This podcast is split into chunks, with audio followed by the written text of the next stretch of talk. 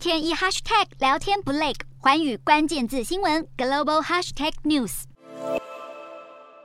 美国副国务卿雪曼与菲律宾总统当选人小马可仕会面，而雪曼在受访时表示，即将就任总统的小马可仕将拥有外交豁免权，能够以官方身份入境美国。由于小马可仕家族曾经违背夏威夷法院的判决，被裁定藐视法庭，禁止踏足美国领土，因此小马可仕面对家族曾经的丑闻，上任之后如何代表国家出访美国，还需要再做讨论。另外，雪曼与小马可仕也共同表示，他们进行了一场积极有成果的会谈，双方讨论的课题包括确保南海自由航行和人权问题。